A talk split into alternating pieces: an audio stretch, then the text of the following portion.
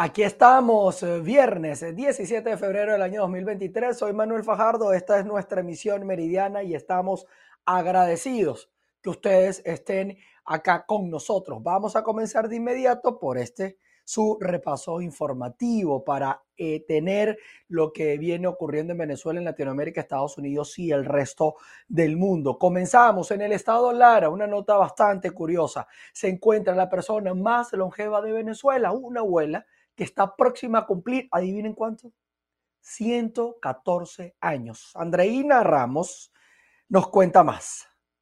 Hola Manuel, muy buenas tardes, feliz viernes para ti y toda nuestra audiencia. Hoy quiero contarte la historia de la abuela Elpidia del Carmen Álvarez de Sáez, que al parecer es la persona más longeva que tenemos en Venezuela y está aquí en el estado Lara, específicamente en el municipio Torres, parroquia San Francisco del estado. Lamentablemente la abuela vive en un caserío que se encuentra a tres horas y media de Barquisimeto, que es eh, la capital del estado Lara. Sin embargo, nada es imposible para un periodista cuando quiere contar historias tan maravillosas como esta. Margarita, que es una de las nietas que tiene la abuela Elpidia, pues se hizo algunos videos que son exclusivos de BPI TV para mostrar las condiciones en las que se encuentra esta abuela, que debo comentarte, Manuel, está en pleno conocimiento de la día, del día y de la hora que es, y también cuenta con jocosidad algunas anécdotas de su vida. Incluso ella comentaba y recordaba cuando era joven y caminaba desde su casa hasta eh, Carora, en donde está la Virgen, la Chiquinquirá de Areque, que la patrona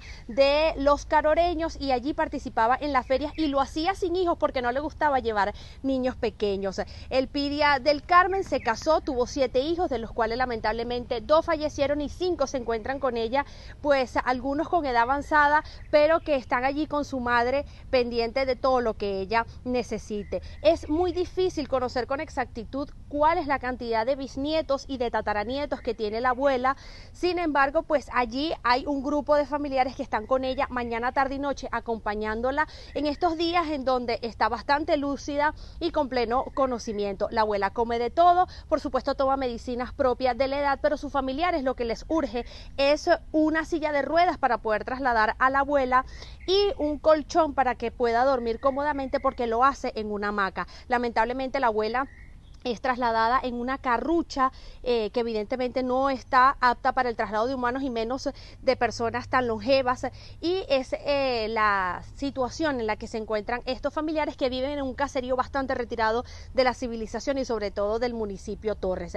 Por supuesto, Manuel, las redes sociales de nuestras plataformas digitales, las mías, arroba a Ramos 8 en Twitter y en Instagram, también están disponibles para todas aquellas personas, organizaciones, fundaciones, empresas, privadas o simplemente un ciudadano que se toque el corazón y quiera colaborar con la calidad de vida de esta abuela, lo puede hacer contactándonos para nosotros llevarle sonrisas y llevarle, por supuesto, un granito de amor a esta abuela que tiene 114 años y vive en el estado Lara. Lamentablemente, Manuel, debo decirte que para el país esta abuela no existe porque en el registro electoral no aparece inscrita. De hecho, sus familiares se han trasladado en diferentes oportunidades hasta la prefectura para demostrar con fe de vida que ella realmente existe. Sin embargo no ha sido posible canalizar ese trámite. Por supuesto, historias como estas son las que vale la pena contar y tiene todos los detalles a través de nuestras diferentes plataformas. Con la historia de la abuela Elpidia, que el próximo 4 de marzo cumple 114 años, hacemos este reporte desde el estado Lara. Reportó para ustedes Andreina Ramos.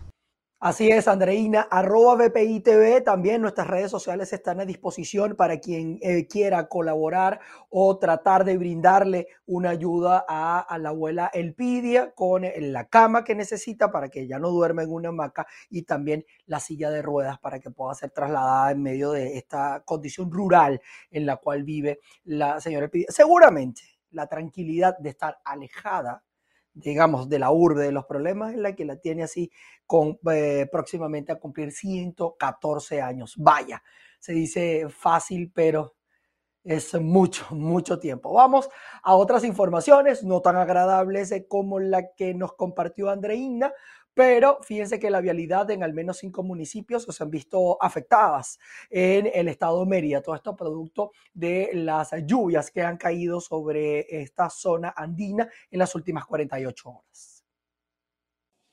Amigos de BPI TV, en el estado de Mérida, las autoridades de protección civil han asegurado que debido a las lluvias registradas en las últimas 48 horas, al menos cinco municipios de este estado de la región andina del país se han visto afectados.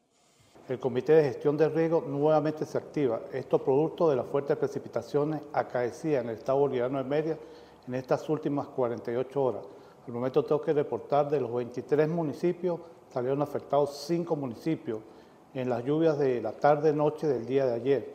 En estos eh, tenemos el municipio Sucre, el cual tuvo afectación solamente de vialidad en la Trocal 007.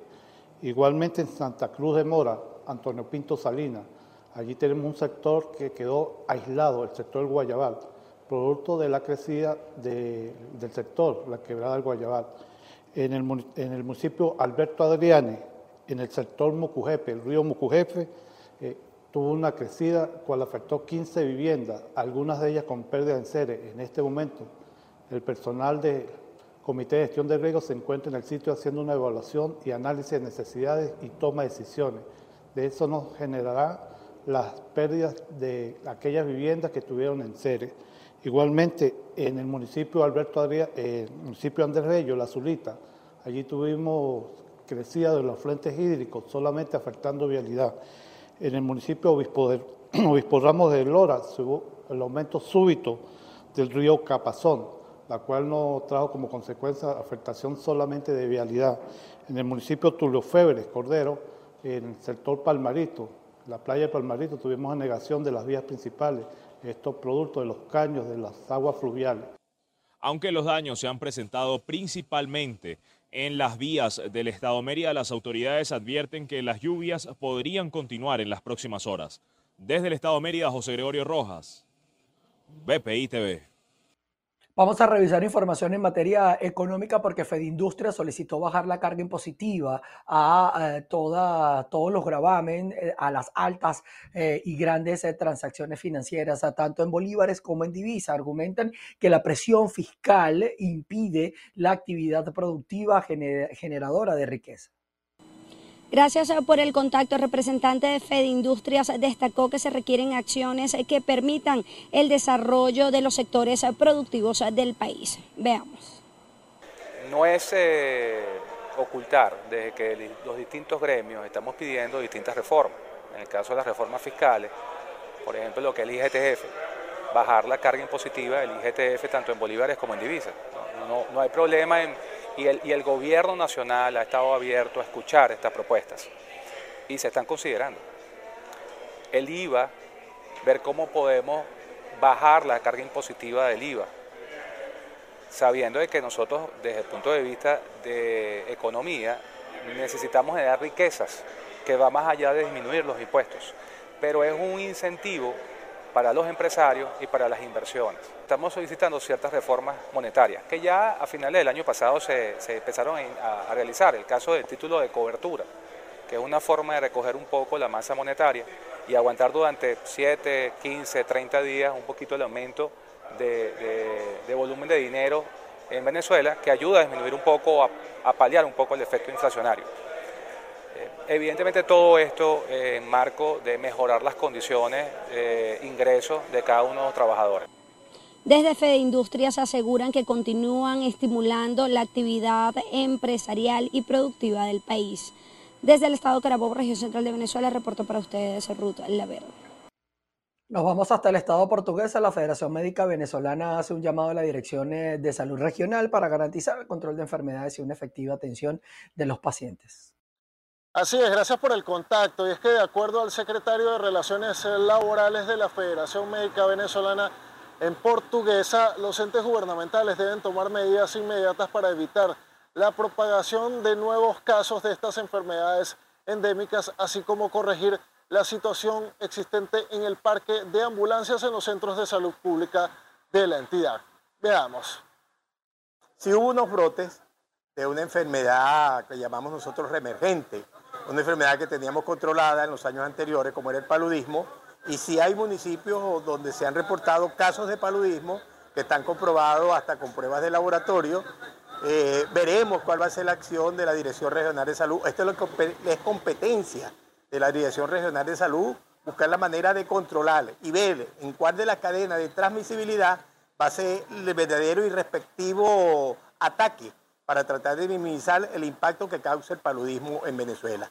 Y para nadie es un secreto, sí tengo informaciones, incluso me mostraron ya casos de pacientes con pruebas diagnósticas y sí hay paludismo en portuguesa y tenemos que buscar la manera de controlar esta patología, pues es una enfermedad endémica que lamentablemente ha tenido otra vez su reporte aquí en Portuguesa y sobre todo aquí en Venezuela. Y con respecto a lo que está sucediendo con el traslado de los pacientes del hospital hacia clínicas privadas, porque el hospital lamentablemente no cuenta en estos momentos con el servicio acorde de tanto de radiodiagnóstico como de laboratorio, eso sí es verdad que es bastante problemático. Y yo diría que aquí hay que asumir las responsabilidades como tal. La cadena de responsabilidad va desde el director del hospital, desde el jefe de servicio del hospital, de la Dirección Regional de Salud y de la Gobernación del Estado portuguesa. Aquí veremos a ver de quién era responsabilidad que los pacientes estén saliendo del hospital a pie, en camilla, para las diferentes clínicas de la ciudad y posteriormente estén regresando a pie y no en una ambulancia, porque tengo entendido que hay una red ambulatoria de ambulancia del Estado portuguesa, de la cual hablan maravillas a través de la, ¿cómo se dice?, de la propaganda que hace el gobierno y sin embargo no se le ve que prestaran el servicio acorde. Bien, cabe destacar que de acuerdo a información aportada por parte de la Dirección Estatal de Salud, durante este fin de semana se estará desarrollando una jornada de fumigación en la comunidad de San Rafael de la colonia del municipio de Guanare, así como el control y seguimiento médico de los pacientes que ya cumplen un mes recibiendo el tratamiento correspondiente. Esta es parte de la información que se genera a esta hora en nuestra entidad llanera y por lo pronto los invitamos a continuar con más de la presente ronda informativa. El Colegio de Enfermeros en el Estado de Guárico rechazó las presuntas intenciones que existen de formar a bachilleres con mención en enfermería a través del programa educativo de la Misión Rivas en cinco años te prepara para ser licenciado en enfermería, donde aumenta entonces esas capacidades para hacer procedimientos especiales, porque no es solamente la medición de signos, no es solamente bañar un paciente, son procedimientos que solamente el, personal de enfermería que ha egresado en cinco años de una universidad está capacitado, capacitado, para hacerlo. Ejemplo, una aspiración por una traqueotomía, este, una canalización de vía periférica. O sea, son procedimientos de alta eh, complejidad. Se está hablando de un proyecto Misión Riva en la preparación de bachilleres asistenciales, mención enfermería. Nosotros como colegio estamos en contra de esta programación, si es que se pretende hacer, porque nosotros somos una profesión del nivel universitario calificado y capacitado para atender a todos los usuarios que asisten a nuestros nosocomios. En el estado de Trujillo, trabajadores jubilados de la Cante B fijan posición ante los salarios que reciben e indican que no apoyan la discusión de contratación colectiva. Mayra Linares nos trae más detalles de esta noticia. Saludos, gracias por este contacto. Trabajadores jubilados, pensionados y sobrevivientes de la empresa de CanTV fijan posición ante lo que son sus remuneraciones salariales. Indican que no estarían de acuerdo en el llamado a la firma de contratación colectiva, sabiendo que la empresa no tiene soporte económico. ¿Cómo responderles? Vamos a escuchar lo que dijeron. Que le llamará la atención que estemos del lado de afuera, sentados en la calle prácticamente, porque la negativa de la empresa ha sido eh, reiterada no tenemos, hemos solicitado formalmente ante la empresa el préstamo del local para poder realizar esta asamblea, que lo que tiene por finalidad es escoger la comisión electoral que regirá las elecciones de la nueva junta directiva en este nuevo periodo que está por, empezar. Entonces nos, llama mucho la atención esta, esta situación, nos llama la atención eh, la actitud tan absurda, diría yo, y no sé si ese sería el calificativo a usar, pero es una, una, una, situación difícil para nosotros como jubilados estar en esta, así, de esta manera. Pero la gallardía de nosotros es mayor. Si ellos nos quieren eh, eh, dar en la, crear indignación, pues no. Lo que estás haciendo es crecer más. Lo que estás haciendo poner más fuertes y esto es lo que estamos ganando con esto. Entonces les decía que nosotros estamos hoy, en el día de hoy, haciendo esto precisamente para el nombramiento de la Junta, de la Comisión Electoral que va a regir las elecciones. Esa es nuestra función, además de hacer un manifiesto donde le estamos haciendo saber al presidente de la Federación de Trabajadores Telefónicos, FETRATEL, el señor Siguaraya, que desde Trujillo no estamos de acuerdo con ninguna discusión de contrato colectivo. ¿Por qué? Porque hay unas cosas que no están, están claras y, y que si vamos a ir por ley tenemos que cumplirlas. Él está vencido en su cargo igual que todos los juntas directivas. las condiciones de país no están dadas. Es importante destacar que el representante de los jubilados explicaba que no tuvieron acceso a las instalaciones dentro de la institución de la CanTV para realizar su asamblea de trabajadores porque le fue negado el mismo. Tuvieron que estar en las adyacencias de las oficinas. Ellos realizaban también la escogencia de la comisión electoral para renovar sus autoridades. Es la información que tenemos desde el Estado Trujillo, les reportó Mayra Linares. Y a partir de este viernes, del día de hoy, 17 de febrero, la temporada de carnaval será el foco de atención en la isla de Margarita por la movilización turística que representa desde la región insular. Nuestra compañera Ana Carolina Arias nos trae el reporte en materia de despliegue de seguridad. Saludos a todos los amigos que a esta hora sintonizan la señal de BPI TV. Nos encontramos en la isla de Margarita. En este momento me acompaña el comandante de la SODI en el estado de Nueva Esparta a propósito del despliegue para el operativo de Carnaval 2023. Vamos a conocer entonces los detalles de lo que se trata este, este operativo de seguridad para estos días de Carnaval. Buenos días, vicealmirante Gustavo Blanco Sáez, comandante de la SODI Nueva Esparta. Hemos estado en cumplimiento de las instrucciones del ministro del Poder Popular para Interior, Justicia y Paz y del Ministro para la Defensa en función de garantizar en este periodo una coordinación de la Fuerza Armada Nacional Bolivariana, de los organismos de seguridad ciudadana, el Frente Preventivo, todas las instituciones del Estado, a fin de eh, tener presente que lo prioritario es el bienestar y el buen convivir de todos los neoespartanos para atender a quienes nos visiten y puedan disfrutar de la experiencia que tiene Nueva Esparta con sus espacios, que no solamente son eh, espacios en la playa, son espacios en centros comerciales, eh, son espacios con la naturaleza. Tenemos el parque eh, en Cerro Copey, tenemos la Arestinga, tenemos muchos atractivos que deben ser protegidos y en eso hemos estado organizados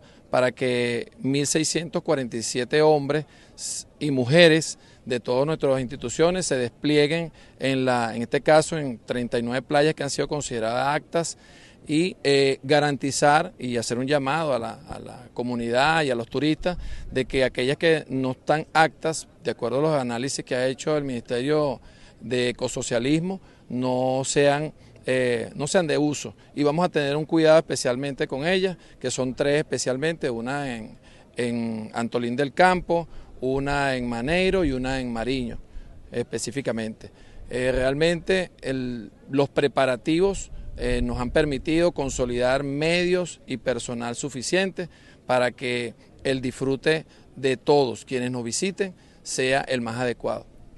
Bien, son las declaraciones del comandante de la SODI. Esta es la primera temporada turística de para la isla de Margarita, por tanto hay muy buenas expectativas, sobre todo porque en la antesala durante el mes de enero hubo más de, de 1.600 vuelos entre nacionales e internacionales y por eso hay buenas expectativas también por parte del sector empresarial. Con esto nos despedimos desde la isla de Margarita, Ana Carolina Arias del estado de Nueva Esparta nos vamos hasta Sucre, porque las autoridades también desplegaron a 7.000 funcionarios ah, por el asueto de carnaval. Además, esperan recibir cerca de unos 30.000 turistas en la región oriental.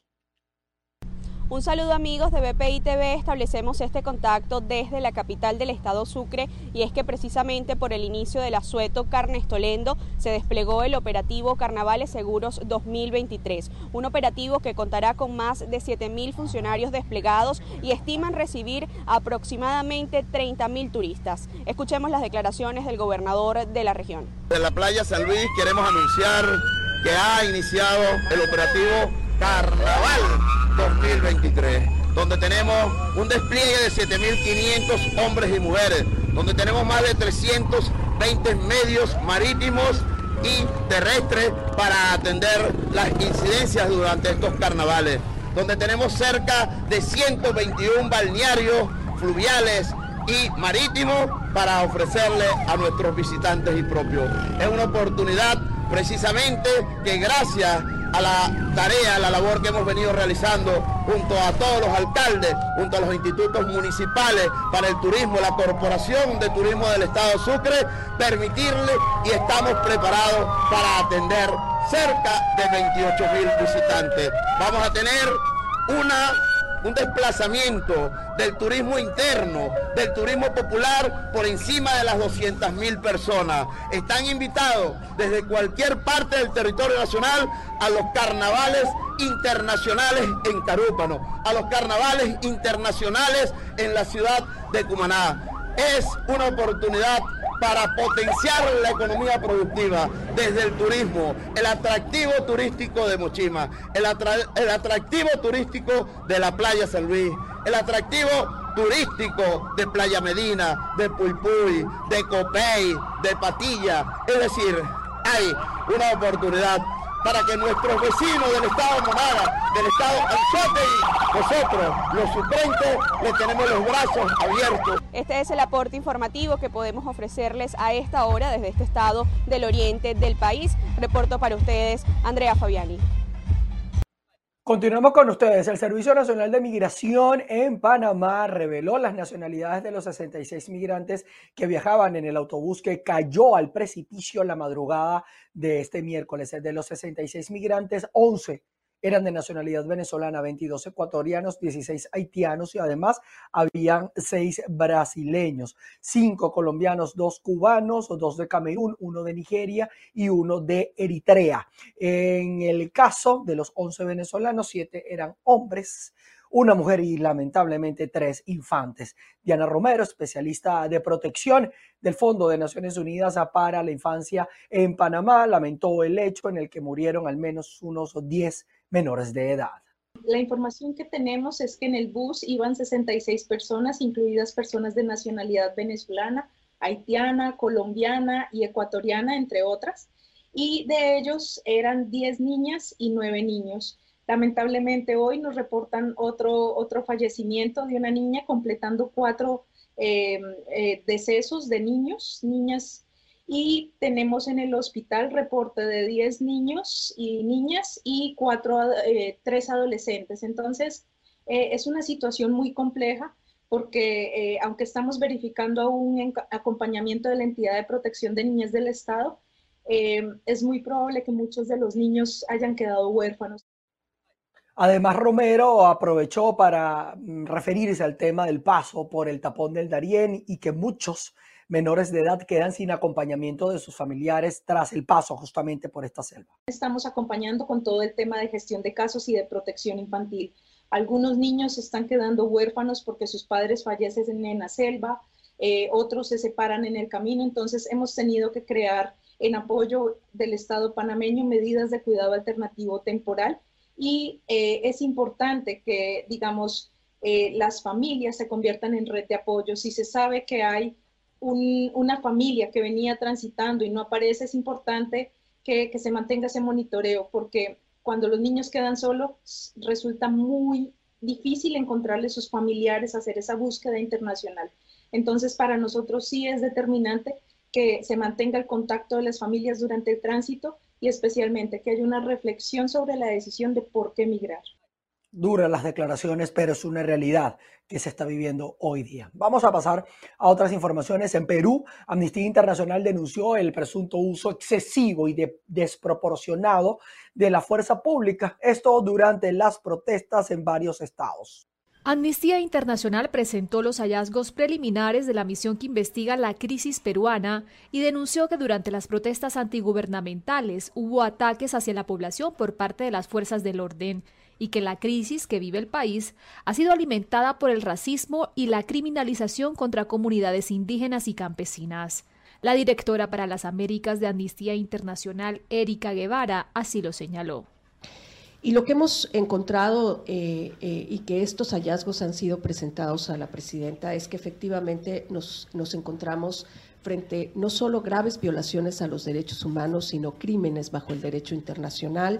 Podemos eh, evidenciar que han habido ataques generalizados en contra de la población civil, lo que supone una responsabilidad criminal individualizada de las autoridades, inclusive aquellas al más alto nivel, que sabiendo por omisión o por comisión han permitido que las violaciones a los derechos humanos continúen.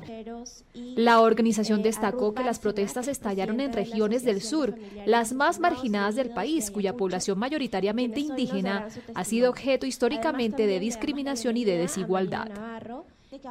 Y es que a pesar de que los departamentos con más población indígena representan solo el 13% de la población peruana, estos concentran el 80% de las muertes totales registradas desde el inicio de la crisis en diciembre pasado. Que se investiguen estos casos es lo que corresponde, digamos, en esta oportunidad. Llegamos al final de esta primera actualización informativa que hacemos para ustedes. Vamos a seguir trabajando y vamos a seguir nosotros generando también información para ustedes en nuestras redes sociales. En todas estamos como arroba VPITV y nos volveremos a encontrar ustedes y nosotros a las 6 de la tarde. Allí los espero. Chao, chao. Buen provecho.